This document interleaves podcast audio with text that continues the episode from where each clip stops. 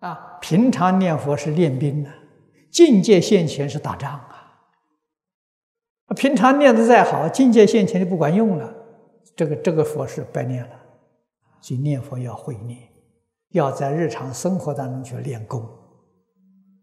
啊，从早到晚六根接触外面境界，那都是你练功夫的时候啊。啊，看看你这个佛号念的有没有效果。